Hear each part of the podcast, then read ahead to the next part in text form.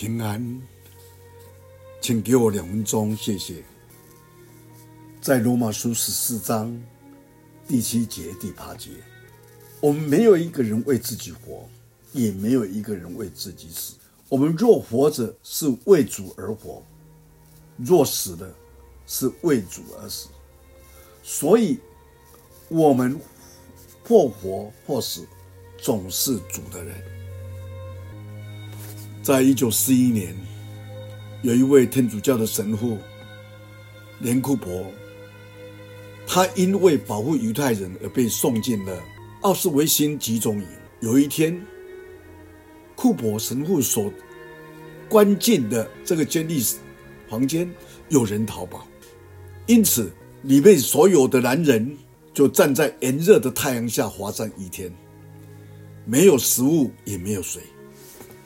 到了晚上，逃跑的人还没找到，于是集中营的指挥官命令挑选十个人，要关进禁闭室。活活的给他饿死。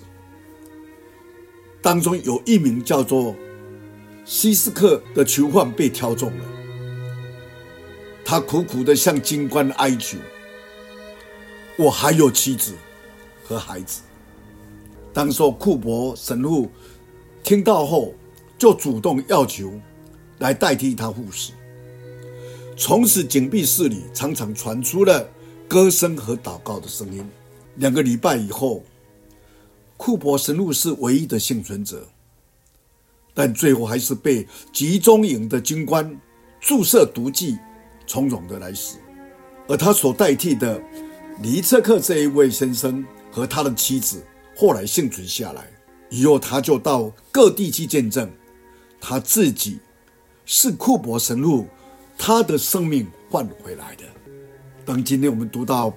保罗告诉我们的这一段话：我们或活或死，死都是主的人，因为我们的生命是主把我们换过来的，救赎过来的。让我们深深的记住，我们的生命是主把我们换过来的。我们一起来祷告，主耶稣再一次献上感谢。今天我们的生命是主，你用你自己来代替我们，把我们换过来的。我们是或活或死，我们都是主你的人。我们没有为自己活，我们乃是为主你而活。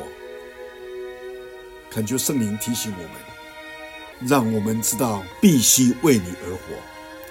感谢你听我们祷告，奉主耶稣的圣名，阿门。